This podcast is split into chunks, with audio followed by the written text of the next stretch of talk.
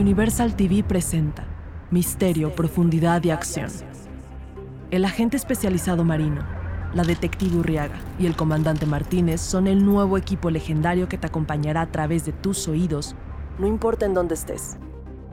Cuando la experiencia y la pasión se unen, nada puede evitar que se haga justicia.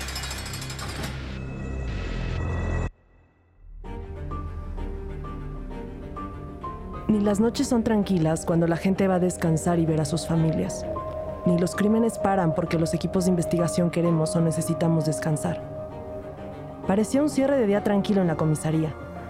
La noche estaba por caer, cuando recibimos una llamada de emergencia. Un asesinato a sangre fría.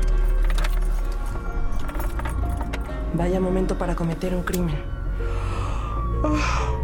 Esto es algo que aceptamos desde el primer momento en que decidimos dedicarnos a esto. ¿Tenemos algunos detalles del caso? Desafortunadamente no. Benjamín Díaz, qué bueno que vienes. Supongo que no falta mucho para saber qué tipo de situación tenemos entre manos. Estamos por llegar. Aunque existen tendencias hacia la repetición, la humanidad nunca deja de sorprenderme.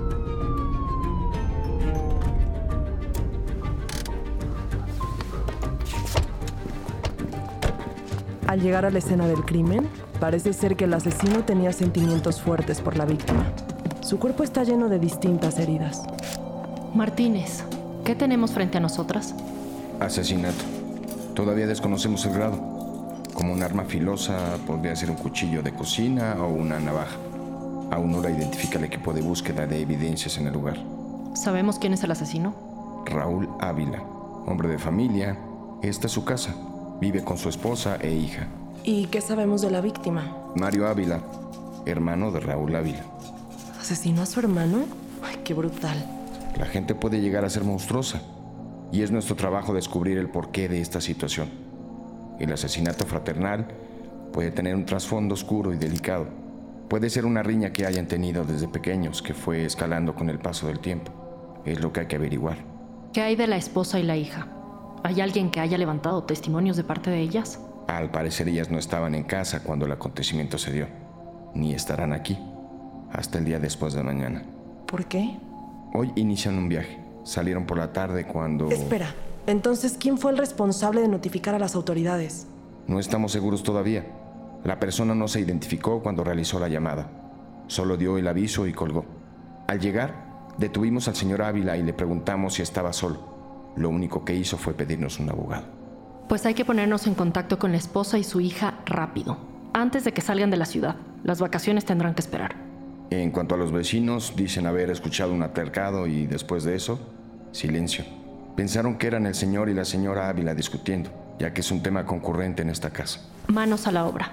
Raúl es la única persona que nos puede decir con exactitud qué fue lo que pasó aquí. Nuestra hora de dormir tendrá que esperar un par de horas más. Intentamos hablar con el sospechoso, pero fue imposible. Una roca, una muralla.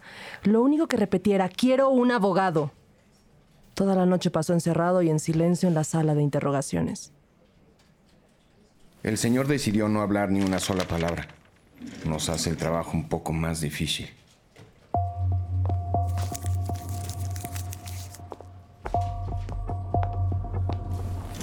Si no habla, no podemos acusarlo de nada. Necesitamos algo más. Marino deja una pila de carpetas encima del escritorio. Todo es especulativo hasta que tengamos pruebas sólidas. ¿Qué sabemos de las huellas dactilares que estaban en el arma? El arma parece ser un cuchillo de la casa que el sospechoso pudo haber escondido debajo de la alfombra, pero tampoco intentó demasiado para evitar que lo encontráramos. Las huellas corresponden a las del sospechoso. También encontramos esta nota en su ropa. Tiene un número. 8576. ¿Bajo la alfombra? Vaya que no se esforzó en esconderla. ¿Y la nota qué será? ¿Una dirección? No creo. Para hacer una dirección mínimo necesitaría el nombre de una calle. Podría ser algún PIN para la tarjeta o contraseña de su computadora. El abogado del señor Ávila sale de la sala de interrogación y se acerca a nosotros. Marino toma un paso al frente y le entrega la carpeta con papeles. La toma y vuelve a la sala. ¿Qué le diste? Una carpeta del caso. Le tenemos que entregar la información que tenemos hasta ahora. Él la solicitó. ¿Y qué es exactamente lo que tenemos sobre el caso? Eran hermanos, se llevaban relativamente bien. Tenemos fotos de la escena del crimen. Fotos de ellos que narran básicamente una buena relación. Fotos de cuando eran pequeños, memorias, en resumen. ¿Tenemos registros digitales? Mensajes, llamadas, dispositivos móviles en general. No sabemos nada todavía. ¿Y de su esposa e hija? Desafortunadamente no. Benjamín se va sin decir una palabra cuando llega Ariel. Nos entrega una lista de nombres, entre los cuales está el protagonista de este misterio. No hemos podido contactarlas, pero acabo de descubrir esto. ¿Un poco de contexto, Ariel? Claro, Riaga. Esto, mi querido escuadrón, código 199, es una lista de las personas más buscadas por la policía de la ciudad. Y Mario Ávila es parte de ella por estar involucrado o directamente ligado a una posible red de trata. Martínez toma la lista de las manos de Ariel y empieza a leer cada uno de los nombres en voz baja. ¿Qué hay de Raúl Ávila? ¿Tiene también algún tipo de historial criminal? ¿Está en esta lista? No, todo parece estar en orden con él. Es raro porque está completamente limpio. No tiene ni una nota de tráfico vencida, de acuerdo con los registros policíacos que tenemos. ¿Por qué no hablará con nosotros? No parece ser un asesinato a sangre fría. El abogado sale de la sala de interrogación y pide hablar con Martínez. Ambos se separan y comienzan a hablar mientras leemos la lista de criminales en búsqueda. Entre ellos, varios capturados por Martínez con el folio 1. Debe ser un caso muy importante. Guillermo Iturriaga López, folio 1. Carla García Vaca, folio 1 también. Ulises Vaca, folio 1. Jaime Arturo Rivera, folio 1. Julián Soto Armendáriz, folio 1. El señor Ávila quiere hablar con nosotros, ignorando por completo las recomendaciones de su abogado. El deber llama. Marino y yo entramos a la sala de interrogación para hablar con el sospechoso, mientras Martínez y Ariel se quedan atrás en la sala con doble vista.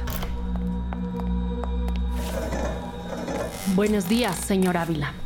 Explíquenos, por favor, por qué cambió radicalmente de opinión en un lapso menor de una hora. Detectives, me comentó mi abogado la situación y no veo el punto en esconder la verdad si la van a descubrir. ¿Y cuál es la verdad del asunto? Mi hermano y yo habíamos quedado en vernos en mi casa para hablar del negocio que estábamos planeando hacer juntos. ¿Qué tipo de negocio? Un taller mecánico para automóviles. Ambos éramos grandes fanáticos. ¿Y qué pasó, señor Ávila? Pues cuando llegó mi hermano a mi casa ayer, empezamos a hablar sobre el taller y empezó a decir cosas sin sentido. Empezó a demandar cosas sin razón, a reclamarme y ponerse violento conmigo. Parecía drogado. De pronto, después de amenazarme con que le haría daño a mi familia, me atacó y yo tuve que defenderme. ¿Por qué no nos lo había dicho antes? ¿Por qué tardó tanto en responsabilizarse de lo que hizo, señor Ávila? He estado envuelto en estos temas desde pequeño por mi hermano. Sé que no tengo que decir nada. ¿En qué temas exactamente? Ya sabe, toda la vida cuidándolo, tratando de que siguiera un mejor rumbo para su vida, pero nada funcionó. Hasta le ofrecí asociarse conmigo para el taller y lo arruinó todo.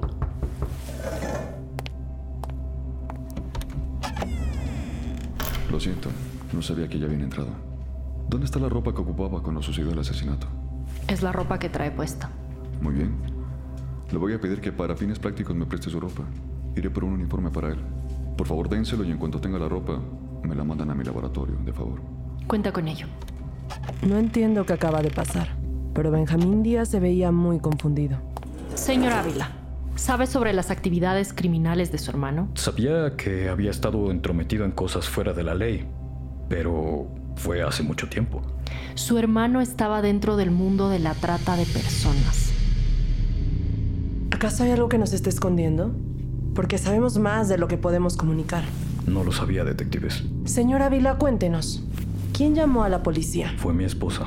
En cuanto maté a mi hermano, lo primero que hice fue llamarla. ¿Dónde se encuentran en este momento? No nos hemos podido comunicar con ellas. Iban en camino a la playa para nuestras vacaciones. Yo las alcanzaría, así que no sé exactamente dónde están. Señor Ávila, ¿dónde estaba usted antes de encontrarse con su hermano? Estaba en el taller mecánico donde trabajo. Es para autos de lujo. Nos va bien, pero queríamos hacer nuestra propia suerte.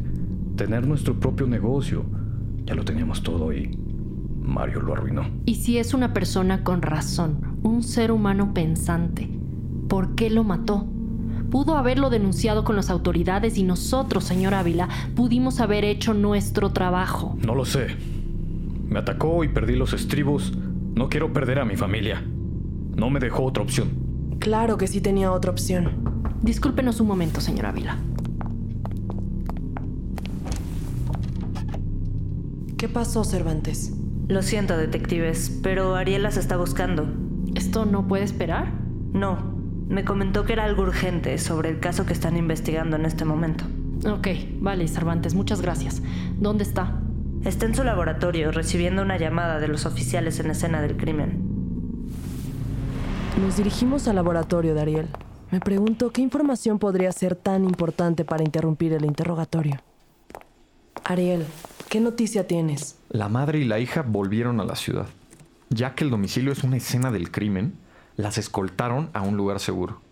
Los oficiales dicen que se ven muy alteradas. Por favor, tengan sensibilidad, porque al parecer no entienden nada de lo que está pasando. Deben estar en shock. Sí lo están. Les cuento que las encontramos rastreando su geolocalización con el número de teléfono de la madre. Logramos comunicarnos con ella para que volviera y no van a creer los últimos mensajes que compartieron. ¿Qué se decían? Cito, váyanse por un tiempo y no se pongan en peligro. No regresen. Y no hay ningún mensaje donde se confiesa el delito. El señor Ávila dice que llamó a su esposa cuando mató a su hermano. Ninguna llamada, puros mensajes. Tampoco puedo rastrear la historia o los movimientos que hizo la señora. Solo lo que está pasando en el momento. Revisaré cámaras de tránsito. Pues desde la tranquilidad con la que está contando todo el señor Ávila, definitivamente algo no cuadra. Detectives, un momento, por favor. Benjamín se acerca a nosotras con una mirada determinante. Esta historia es muy, muy inverosímil. No sé si pueden notarlo. Pues no lo veo increíble, pero sí veo a un asesino hablar sin una pizca de culpa sobre cómo mató a su propio hermano. Su propia sangre. Cuéntanos qué has visto tú. Si él, Raúl, hubiera sido el perpetrador y hubiese sido quien atacó a su hermano, el cuerpo lo que portaba el cadáver tendría diferentes patrones de sangre, diferentes splashes. La sangre es un tejido vivo que está formado por líquidos y sólidos. La parte líquida, llamada plasma, Benjamín procede a mostrarnos fotos de las heridas que tiene la víctima. Heridas con cuchillo en el cuello y pecho, al igual que diversos rasguños en su cara. Esto no fue un ataque en defensa propia. Para empezar, la camisa de Raúl está llena de sangre aleatoria, mientras que, si la puñalada del cuello queda la vena carótida, hubiera dibujado como un efecto de spray en la camisa. Tiene cúmulos de sangre, sí, pero parece que limpiaron la sangre con ella. Esta inconsistencia se repite con la historia, ¿no creen? Concuerdo, Benjamín. Hay algo muy extraño. Es hora de voltear todas las piedras. Que Martínez se quede interrogando al señor Ávila. Iremos a hablar con la madre e hija. Tenemos un código U99.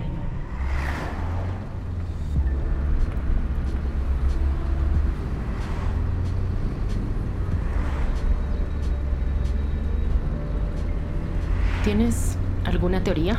Ahora no, estoy confundida.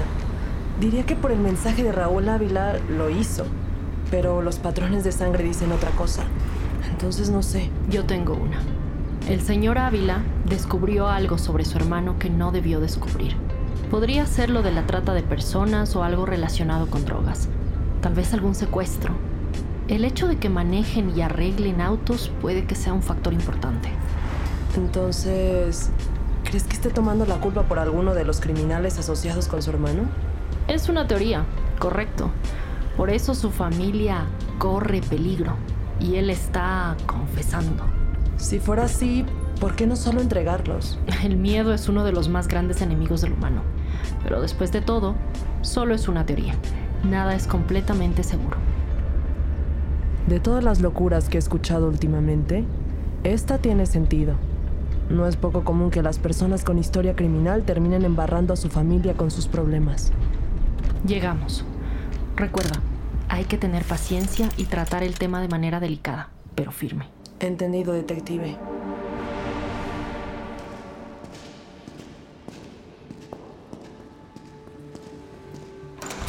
Pasamos la escolta de policías encubiertos. A simple vista no sabrías quiénes son. Llegamos a la puerta y entramos a la habitación. La esposa del señor Ávila está sentada en la mesa viendo hacia la puerta, esperando para ver quién entra, con la guardia en alto. Buenos días, señora Ávila. ¿Cómo está usted? Mal, detectives. Pero díganme, ¿en qué puedo ayudar? Vale, señora Ávila. Yo soy Gabriela Marino y ella es mi compañera María Urriaga. Tenemos preguntas sobre lo sucedido y le pedimos que sea honesta con nosotras. En un parpadeo, la señora Ávila nos dio una mirada que desbordó temor. ¿Qué es lo que sabe de la situación actual? ¿Qué pasó el día de ayer con su esposo y su cuñado? Pues que mi marido cometió un crimen terrible a su hermano. Usted tiene una buena relación con su esposo. ¿Sabe por qué lo cometió? ¿Qué le impulsó a hacerlo? No, no, no, no, no, no sabría decirlo. Estaba un poco alterado con su hermano y... Bueno, normalmente peleaban por cualquier cosa, como todos los hermanos, ¿no? ¿En serio? Reportes de la familia decían que se llevaban bien. Bueno, pues las cosas cambian. Y la verdad es que su familia no lo veía mucho. Estaba siempre metido en problemas y con gente mala. Por lo visto, la señora Ávila tenía conocimiento sobre las actividades ilegales de su cuñado, y la gente con la que se relacionaba en su trabajo y su cotidianidad. Su marido es el principal sospechoso del asesinato de su hermano. ¿Usted está consciente de eso? Pero tenemos la sospecha de que hay algo más que aún no descubrimos. Y nos gustaría que nos ayude, por el bien de todos, a saber la verdad. Por favor, señora, díganos, ¿qué pasó esa noche? Ay, no, no, no, no, detectives, de verdad, yo, yo no sé qué pasó esa noche, no sé qué pasó por su cabeza. ¿Acaso su esposo está haciendo esto en contra de su voluntad? Entendemos que es algo duro, pero señora, le garantizo que vamos a encontrar justicia para su cuñado. Si su esposo está siendo amenazado por alguien para hacer esto. ¿Ustedes están encubriendo a alguien? Ah, no, detectives. No, no está protegiendo a nadie, por favor. Sabemos que su cuñado está involucrado con gente peligrosa. ¿Acaso su marido estuvo en algún lugar equivocado en el momento equivocado? La señora Ávila explotó y se impulsó de su asiento para confrontarnos. Furia, tristeza y distintas emociones a flor de piel rodearon la habitación en menos de cinco segundos. Raúl y yo ya no éramos felices. Y, y bueno, Mario y yo, pues, nos encontramos a estas alturas de la vida y, pues bueno, una cosa llevó a la otra y, y Raúl... Raúl se enteró y por eso lo mató. Usted tenía un romance con el hermano de su esposo. Esa no es la misma historia que nos contó su marido, Olivia. Bueno, pero claro, detective, sí. Él sigue creyendo que hay algo entre nosotros y no nos quiere perder. No entiendo nada. Salgo de la sala para despejar mi cabeza y una de las puertas se abre para dejar ver una chica joven. Vestida de negro, con botas cargo y cadenas en los pantalones. Está haciendo una declaración de lo rebelde que es cada centímetro de su atuendo y su mirada. Reina Ávila. ¿Todo bien, corazón? ¿Hay algo que quieras decirnos? No me digas corazón. Perdón, tu nombre es Reina, ¿cierto? Sí. ¿Me puedes decir dónde está mi mamá? Estamos charlando con ella. Dame un momento y le digo que le estás buscando. Señora Ávila, tenemos que irnos. Por favor, si recuerdan algo, lo más mínimo que pueda ayudarnos a esclarecer este desafortunado caso, no duden en ponerse en contacto conmigo o con la detective Marina. Su hija Reina la está esperando afuera. Intentamos hacer algún tipo de contacto con Reina Ávila, pero no nos dio nada más que gestos desagradables. Algunos jóvenes no hacen más en su adolescencia que estar enojados sin razón. Pero hay algo que no cuadra en la historia. El comportamiento de toda la familia es muy extraño. Llamada entrante de Benjamín Díaz. ¿Deseas contestar? Sí, deseo contestar. Dime, Benjamín. Marino, necesito que vengan conmigo a la escena del crimen. Tengo hallazgos importantes. Perfecto, estamos cerca.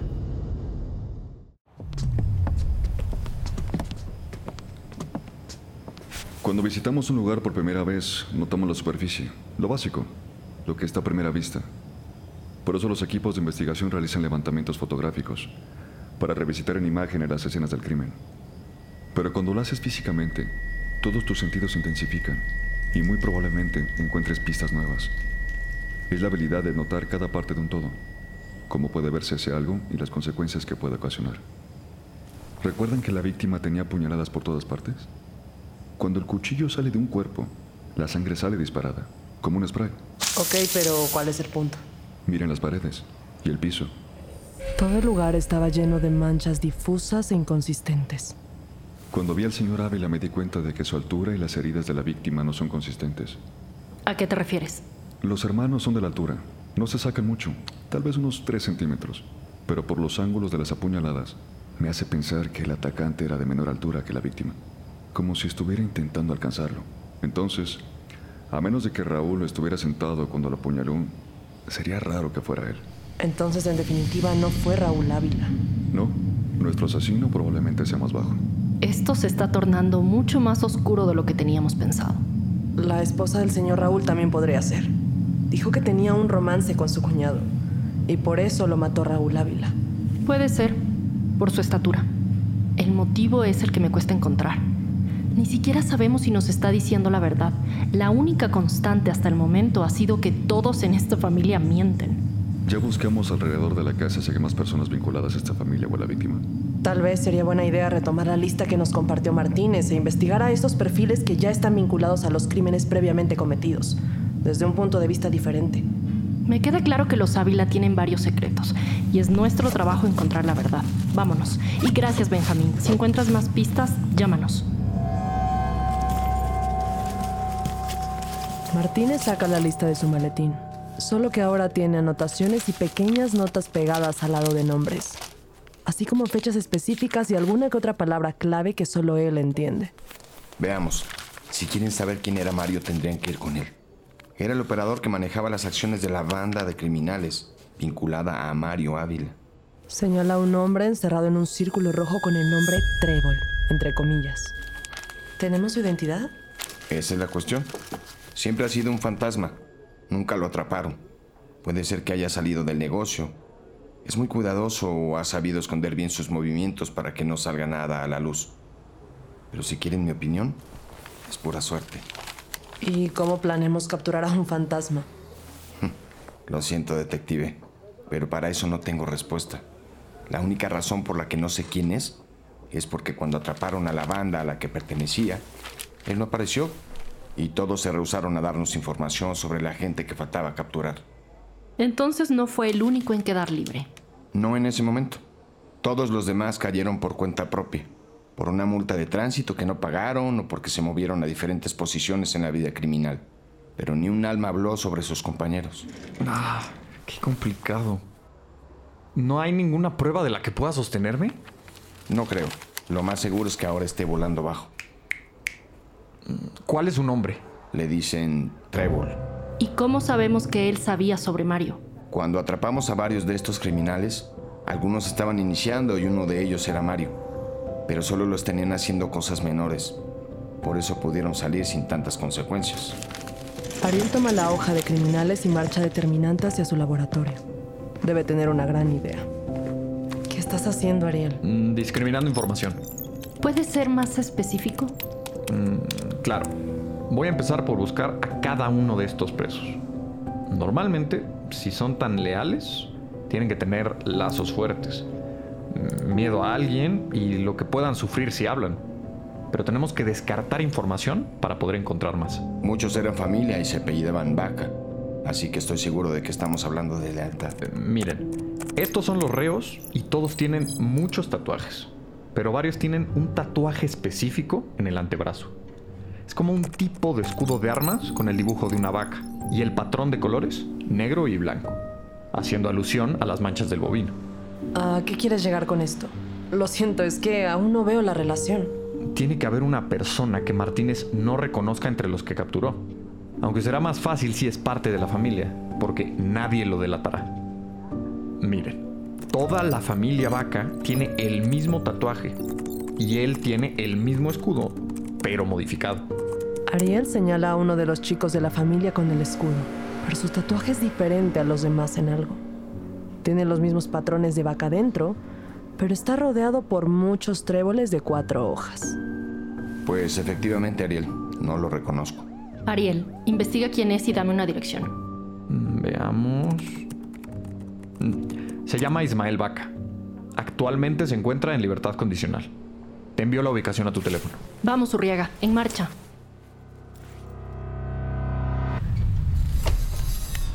Marina y yo bajamos del auto. Nos dirigimos hacia Ismael que se encuentra terminando un trabajo junto a unos compañeros. En cuanto entramos al taller mecánico, Ismael nos voltea a ver y se adelanta a hablar con uno de sus compañeros, y comienza a dirigirse hacia la salida. Mira, Es aquel chico de la chamarra. Lo único que cambió de la foto que vimos es que ahora trae bigote. Pues tal parece que hoy se le acabó la suerte a Ismael Vaca. Nos acercamos rápidamente a Ismael y lo interceptamos en su salida. Lo siento, señoritas. Ya cerramos por hoy. Ismael Vaca, necesitamos que nos acompañes. En cuanto Ismael escucha eso y ve la placa de Marino, nos da la espalda y sale disparado corriendo hacia el taller. ¡Alto ahí!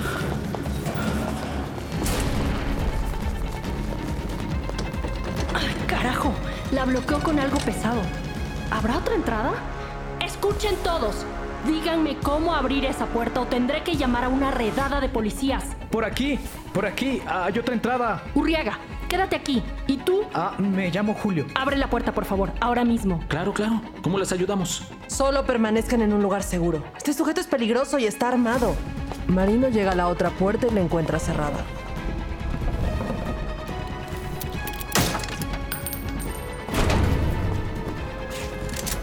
Mientras tanto, yo observo, alerta, cortinas cerradas con candado, un auto levantado gracias a un elevador.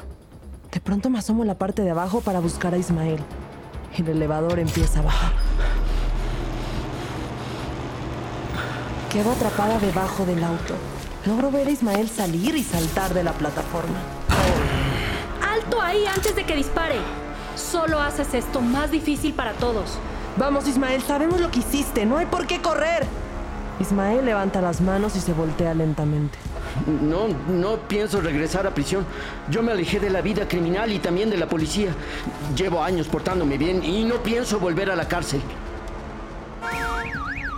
De pronto suena la alarma de un auto. Marino se distrae por un segundo e Ismael sale corriendo.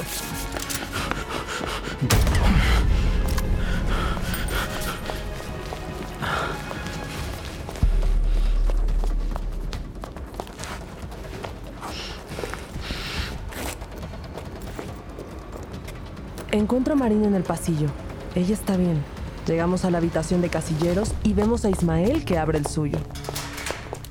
¡Arriba, las manos, Ismael, Vaca! Apuntamos nuestra arma a Ismael que se encuentra cubierto por la puerta del casillero. No puede hacer otro movimiento sin salir herido. Ismael levanta las manos. Va- va- Vale, vale, ya. Quieto, tranquilo. Retírate del casillero, levanta las manos y camina de espaldas hacia mí. Ismael titubea y empuja súbitamente la puerta del casillero. Tiene una pistola en su mano y se gira hacia Marino. Por instinto, Marino reacciona rápidamente y le dispara a Ismael que cae al suelo, gritando de agonía con una herida de bala en el brazo. Tuviste suerte. Yo hago mi suerte, vaca. No la tengo por coincidencia. Entonces, señor Vaca, dígame, ¿ha visitado la casa de su amigo Mario Ávila últimamente? Se queda callado y solamente mira a los oficiales fijamente. ¿Sabes? Estabas diciendo que no volverías a la vida criminal. Pero una persona inocente no correría así. No atacaría a un oficial como tú lo hiciste. Todavía no entiendo cómo te salvaste cuando detuve a toda tu familia. Ismael nos avienta una risa burlona bajo su aliento. Pura suerte. Escúchame bien. Esta es tu última oportunidad de redimirte aunque sea un poco. ¿Por qué asesinaste a Mario Ávila? Ah, no. A mí no me levanten falsos de ese tamaño. ¿Cómo? Yo no lo maté. Ni siquiera sabía que estaba muerto. ¿En serio? ¿Quieres que te creamos? ¿Después de la actuación de hoy? No, no, en serio, no hice nada, lo juro. Ahora nos vas a decir que era tu mejor amigo. No, para nada. Lo fue en un momento. Me ayudó a caer en un buen trabajo cuando toda la familia fue capturada y, y siempre voy a estar agradecido por eso. Pero ya no éramos tan unidos como antes. Entonces, ¿por qué corriste? ¿Por qué me atacaste? ¡Ay! Empecé a transportar marihuana de nuevo para la familia hace poco. Le digo que recaí. Necesitaba el dinero, pero no quiero regresar y, y lo digo en serio.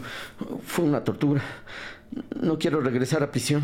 Ismael, ¿qué me puedes decir de los tréboles de cuatro hojas que rodean tu tatuaje de la familia Vaca? ¿Eres tú el trébol? No, no lo soy. Y, y no sé quién es. Incluso si yo tuviera este tipo de información y se las dijera, estaría arriesgando uh, mi propia vida. Los tréboles que rodean mi tatuaje son simplemente un amuleto de buena suerte. Los vacas siempre salimos bien parados, detective. ¿En serio? Simplemente no lo puedo creer. ¿Cuándo fue el asesinato? Au. Oh, puedo comprobarlo. Sí. Explica también qué es todo lo que había en tu casillero. Ropa interior de mujer, una pistola Diamondback de segunda sin registro con la que me disparaste. No, no, ese casillero es de Mario. ¿Por qué tenías la llave del casillero de Mario? Pensé que no se llevaban tanto. No, pero cuando íbamos empezando a trabajar juntos, Mario me dio una copia de la llave de su casillero por si necesitaba algo, un cambio de ropa o desodorante. Cuando volvió al crimen guardó ahí un arma e inclusive me invitó a su negocio. Me llevó a su casa y me mostró fotos y toda su mercancía. Vayan a ver, estaba metido con gente peligrosa. Yo me negué a trabajar con él, pero no fui yo quien lo mató. Digamos que estás diciendo la verdad. Ni así te libras de lo que viene. Le disparaste a la detective, a un oficial de la ley. Te espera algo saliendo de aquí. Salen del cuarto de interrogación y me encuentro con ellos en el pasillo. Julio, el joven que estaba en el taller mecánico, dice que Ismael no hizo nada. Estaba con él trabajando la noche del asesinato. Pues iremos a casa de Mario Ávila a comprobarlo.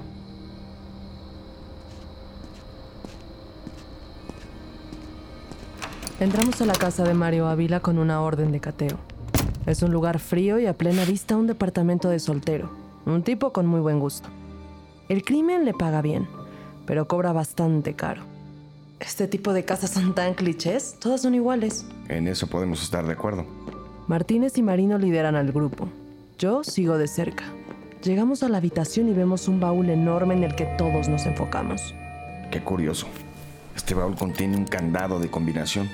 Algo estaba escondiendo aquí.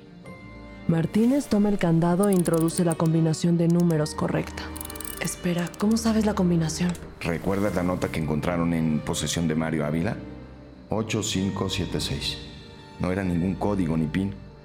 Era la combinación del candado. Por eso la tenía escrita. Necesitaba recordarla. Abrimos el baúl. Juguetes sexuales, cuerdas, ropa interior femenina, cámaras, armas, drogas, pero algo resalta entre todo. Un sobre con las iniciales RA. Vaya, puede que esta sea nuestra clave. RA de Raúl Ávila. Sí, descubriremos el verdadero secreto de este crimen y pagará quien tenga que hacerlo. Me doy cuenta que debajo del envoltorio hay más. Todos con iniciales diferentes. Todos sellados y llenos de fotos. ¿Qué es todo esto? Ropa interior. Fotos y videos de Reina Ávila de pequeña. Hasta ahora. Ahora creo saber por qué Raúl Ávila lo hizo. Y no lo culpo. Martínez recibe un mensaje que lee en voz baja. Manden traer oficiales. Necesitamos llevar esto directo a la corte. El caso ha dado un giro inesperado. Y creemos que el principal sospechoso podría ser inocente. Preparen a Raúl Ávila para un nuevo interrogatorio. Suena un teléfono y Marino contesta. Creo que no será necesario, Martínez. Llegamos al departamento seguro. Martínez, Marino y yo. Olivia y su hija, Reina. Reina, siéntate, por favor. Gracias, oficiales. ¿Por qué tardaste tanto en decir la verdad? ¿Por qué no le dijiste a tus papás o a alguien? Tenía miedo de lo que les haría. Mi tío me amenazaba y decía que los mataría si se enteraban. Que me quedaría sola, sin ellos y. y por ende con él para siempre. Yo no quería. Por eso tu papá aceptó la culpa. Sí. Estoy harta de ti. Llevas años abusando de mí y no lo voy a tolerar más. Me tienen sin cuidado tus amenazas. Ya no tengo ni cinco, ni siete, ni nueve años. Te voy a contar todo a la policía para que te pudras en la cárcel. Mire, babosa, si tú haces eso, yo no solo me voy a desaparecer, sino que te llevaré conmigo. Y nunca volverás a ver la luz aquí. Yo solo quería ayudarte y darte mi amor, pero tú me dejaste. No me podía controlar. Es como si todo eso que estuve guardando por años, por fin lo pudiera soltar ahí en ese instante. Disfruté de verlo sufrir, como él disfrutaba verme sufrir a mí. No noté por qué no voy a permitir que le hiciera eso así a alguien más. Nunca. ¿Qué pasó después? Llegaron mis papás. Habían ido a comer juntos antes de que nos separáramos un par de días. Cuando vieron lo que hice, primero Éramos los tres juntos y nos abrazamos por un buen rato. Después nos pusimos a pensar juntos y mi papá tuvo esa idea. Claro, para que a ti no te pasara nada. E intentó hacer tiempo sin decirnos, para darles oportunidad de escapar.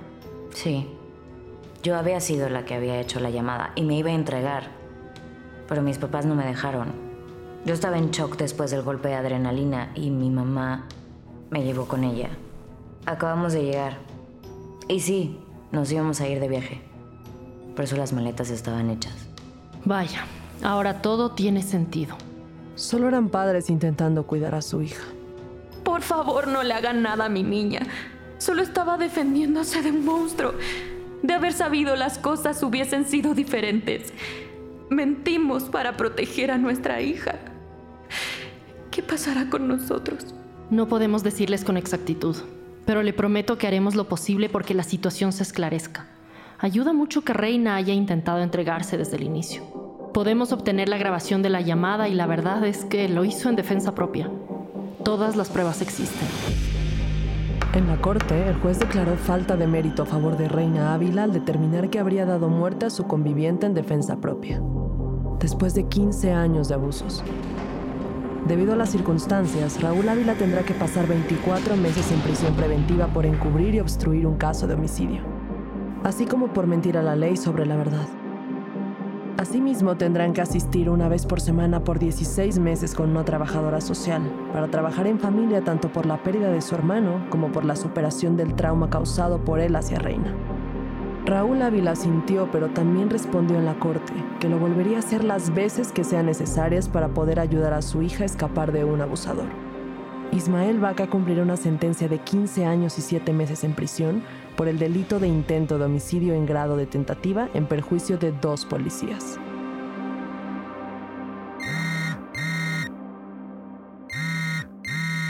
Detectives, hay algo más en este caso. Encontramos fotos y videos de otras personas en el baúl de Mario y una insignia de la familia Vaca como marca de agua en los videos. Esto no es un caso aislado. Es posible que la familia Vaca y nuestro criminal denominado como el Trébol estén detrás de todo esto. Es así como un caso que podría aparentar ser algo pequeño, puede casi sin darse cuenta abrir la caja de Pandora.